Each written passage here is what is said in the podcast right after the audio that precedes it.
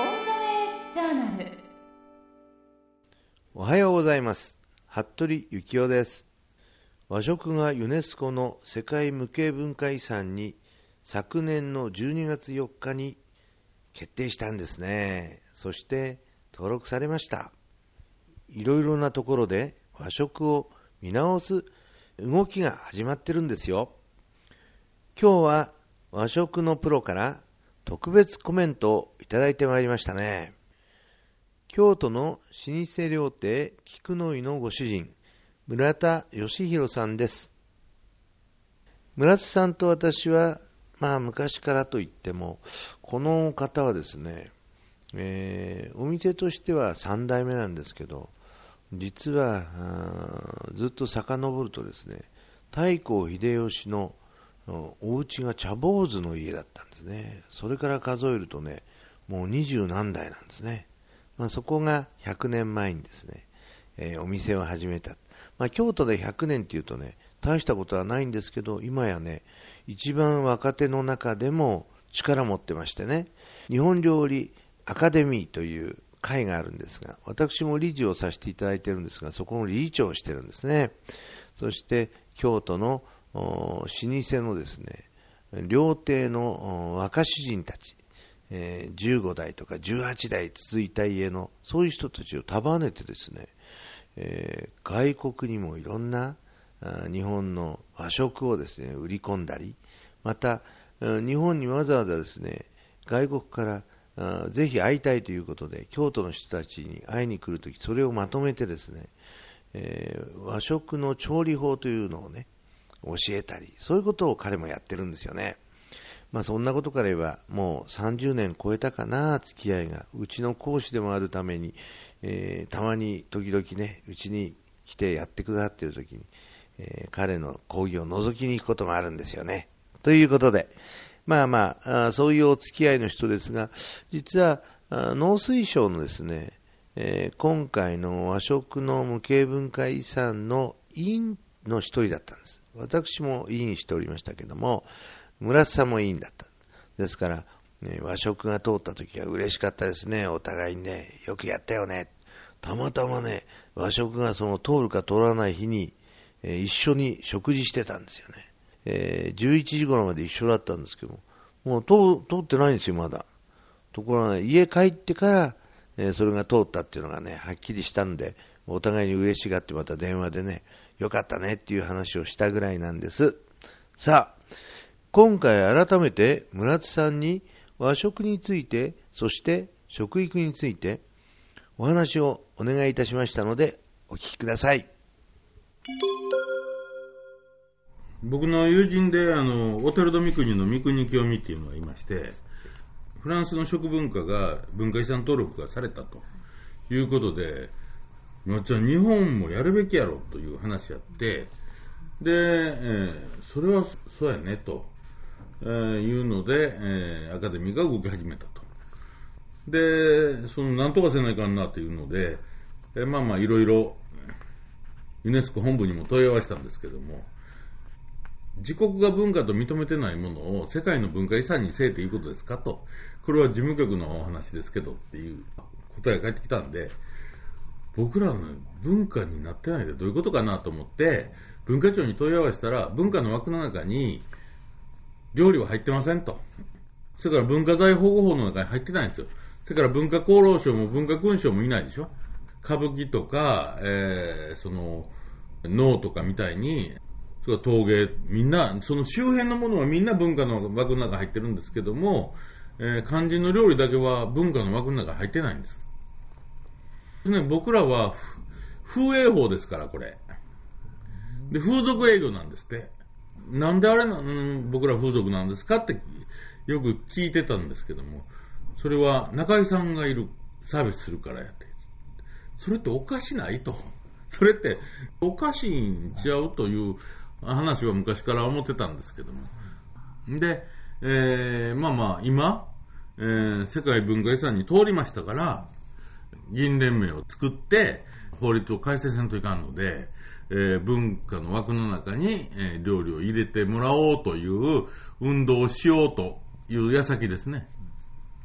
えー農水の調査では国民の98.7%が、えー日本料理、我が国が誇るべき文化やっていう風になってるんです。ということは日本国民全員は、えー日本料理は国が誇るべきえー文化であると言ってるのにもかかわらず、国の方は日本料理を文化の枠の中にまだ入れてないという。で、これは皆さんご存知ないでしょう。きっと驚かれてるでしょうね。今僕がこんなことを言うと、料理が文化と違うってどういうことやねんと思ってるはずでしょうね。それは、それから、えー文化財保護法の枠の中に入ってないですから、えー何の、えー継承するシステムも作られてないと。京料理は、風の文化財保護法の枠の中に入れて、京料理は文化として風は認めたんです。無形文化財保持者を14代目の評定の高橋栄一さん、僕らの先輩ですよね。日本の国で初めて、えー文化財保持者ですよね。無形文化財保持者、えーになったわけですけど、それを、えー足がかりにして国の扉も開けていこうと。登録が、えーなされたことによって、えー僕らができる活動も非常に大きくなるんです。えー例えば食育にしても、給食で文化的に見たら、ご飯を食べながら牛乳飲むのはおかしないかと。それから、栄養学も必要やし、衛生も必要やと。せやけども、えー文化も守るという約束を、これは、無形文化財ですから、えー無形文化財の遺産登録ができたということですから、えー言葉の意味を考えてもらうと、ほっといたらなくなるものを遺産として守りましょうという話ですから、これは、えーユネスコにも、えー世界の、えー方々にも、これらを文化として、えー自分らは保護継承しますよという約束をしたんですよ。で、えーユネスコからは、それらの文化を保護し継承するシステムがあるかって聞かれてるんですよ。で、それらの文化を、えー牽引する国が定めた人がいるかっていうのが問われてるわけですけど、いいひんわけですよ。人間国宝ないわけですから。それからアカデミーから3人、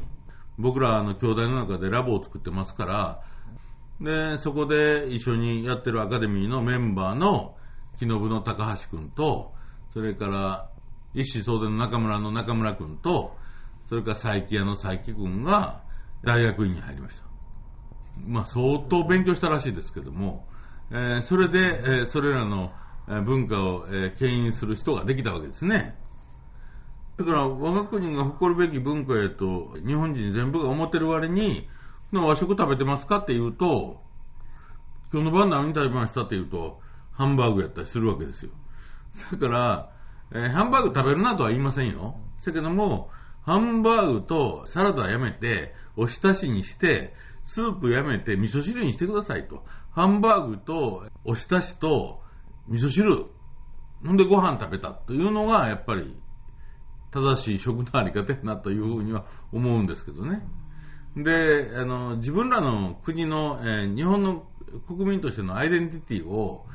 やっぱりもう一度取り戻さんと、アメリカの食べ物食べて、ヨーロッパの服着て、変なもんですよ、これ。だから、やっぱり自分らは日本国の国民やということを、もっぺん自覚してもうて、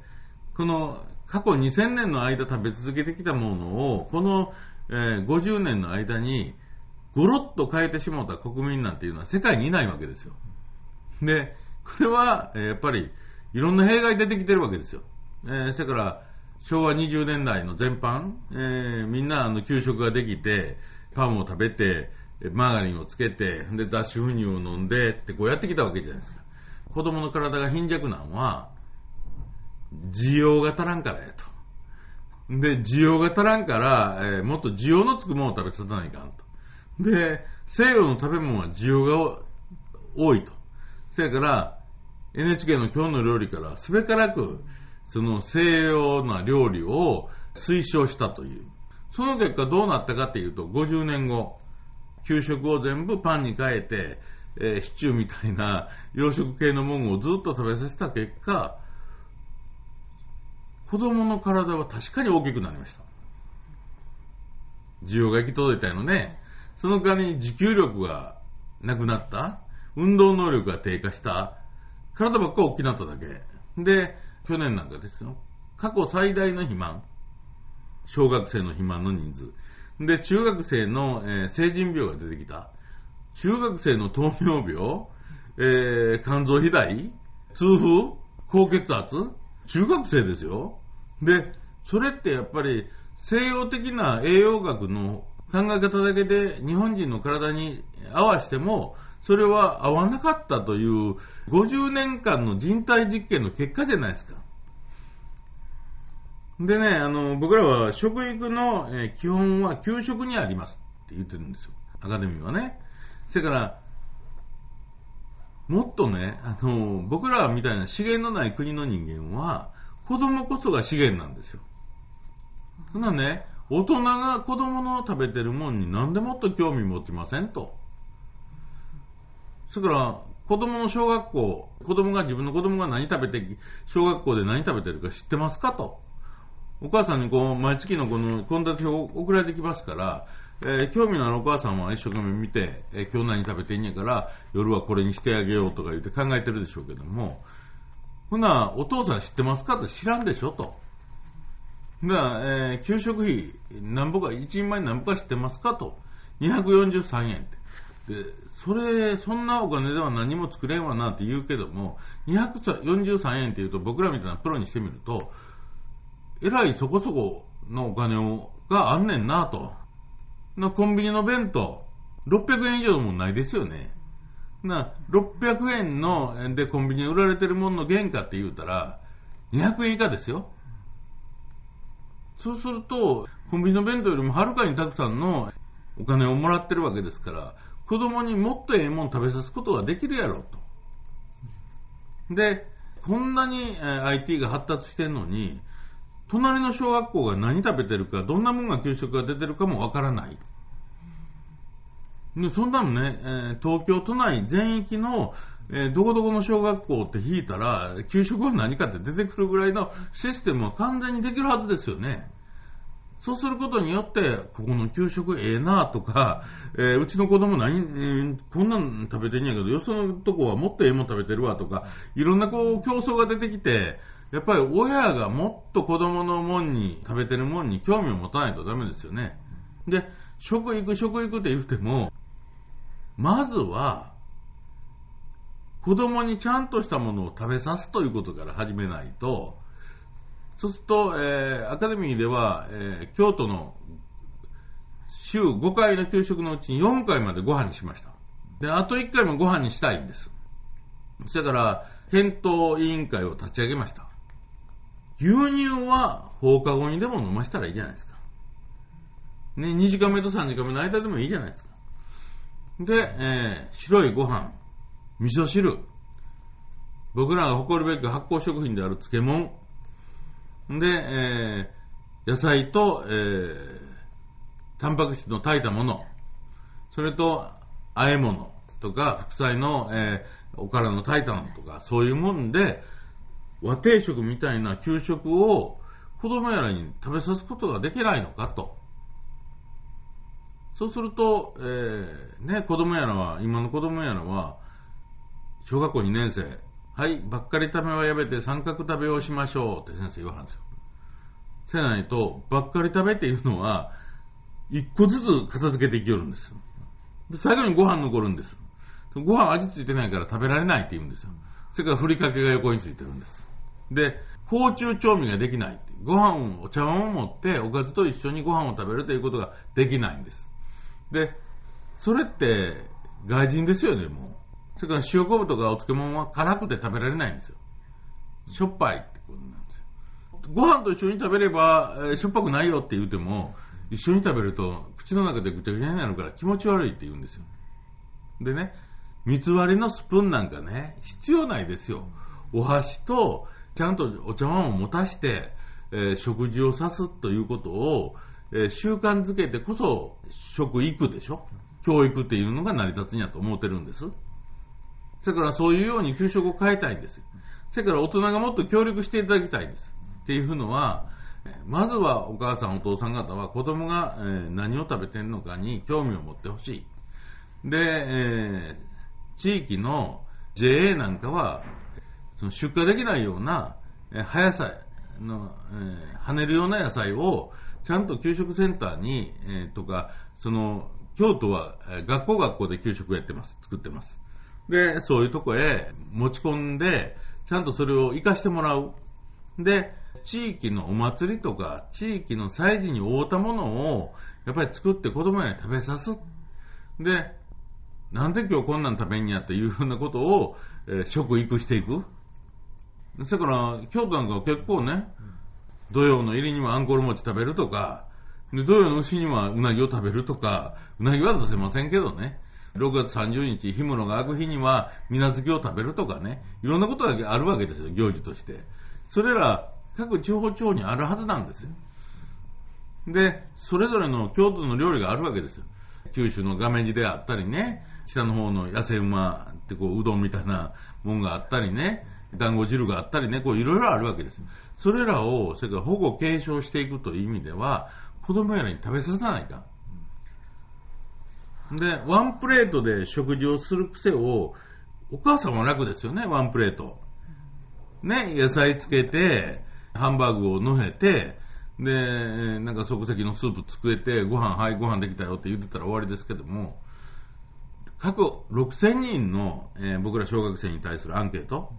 お母さんの作ってくれるもので一番好きなものを書いてください。1位ハンバーグ、2位カレー、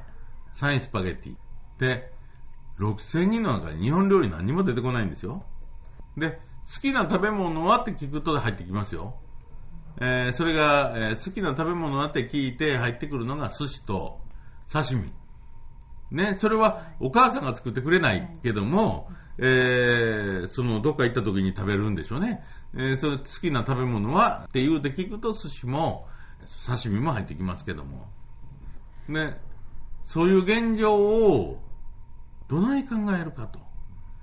これご飯を食べる癖もつかない。一週間ご飯食べてないっていう子いるんですよ。パン食べてる。それからね、自給率が、えー、エネルギーベースで39%の国が、これからそんな経済発展もないし、貧乏になっていくでしょう、多分。な、283%のオーストラリアが、それの農業第一生産物が全部中国にいずれ買われていくんですよ。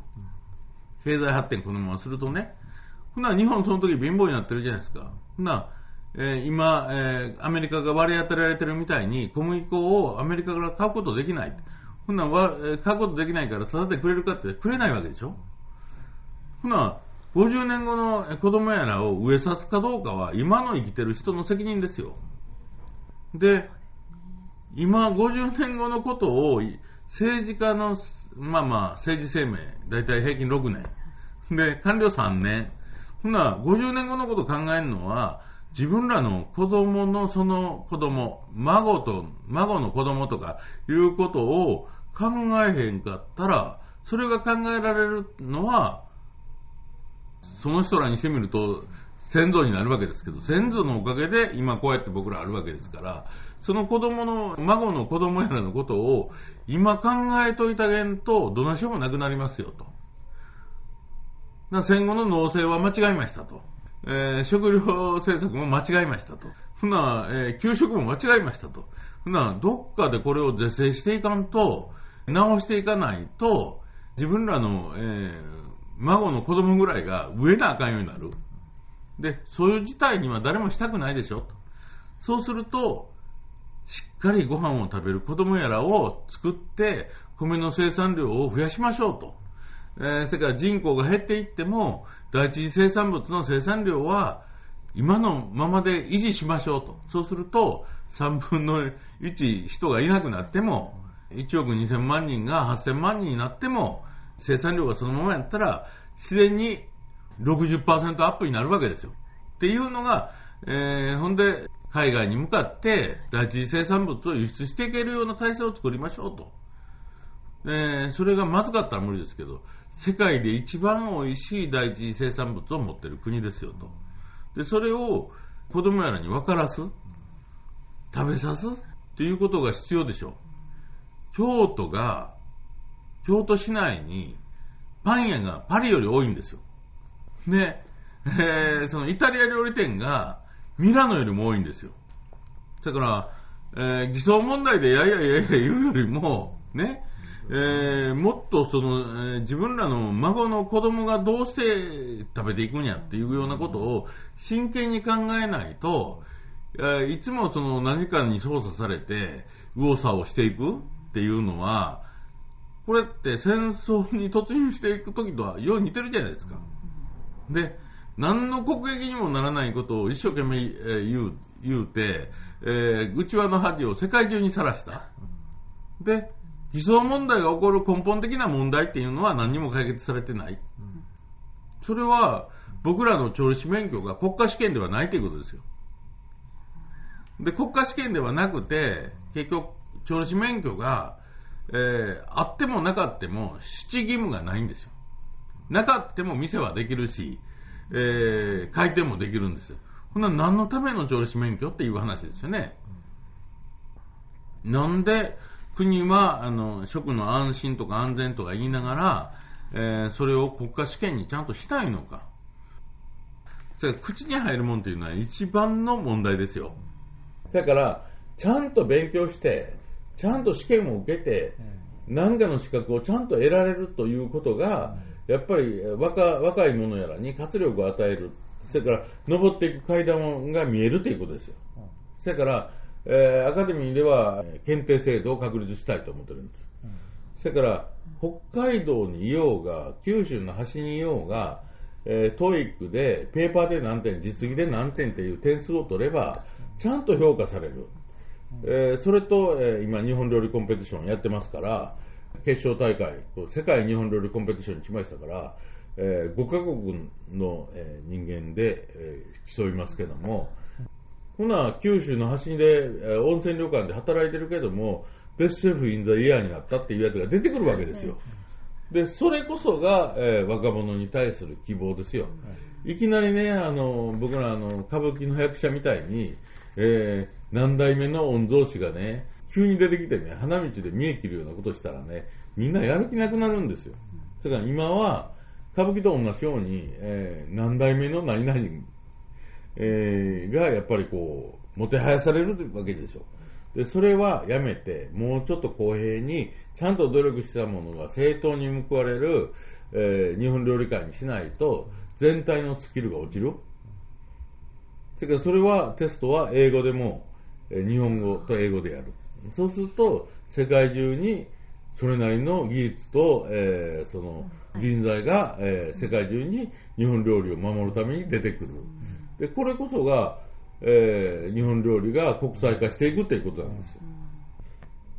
あのー昔から日本では、えーたくさんの野菜があったんで、大根一つにしてもその地域地域でものすごく多様な大根があったわけでそれによってこれは漬物にする大根なんやとかこれは煮て食べる大根なんやとかきゅうりもそうですよね、えーそのえー白いきゅうりがあったりえー黒い棒のきゅうりがあったりしてこれは何をに使うんやというのでみんなこう決まってたわけで。でえーどうして食べるか美味しいかというのは先人からの知恵で教えてきてもらったわけで。それによって郷土料理が発達してきたわけですよねそれから地方の野菜がなかったら郷土料理なんかないんですよそれからそれを均一化してしまったっていうのが、えーまずまず問題でこれは戦中戦後、えー国民一人一人にどうやったら大根一本ずつを早いこと配れるかということを考えたときに、やっぱり流通の整備をせないかんと。そうすると、えー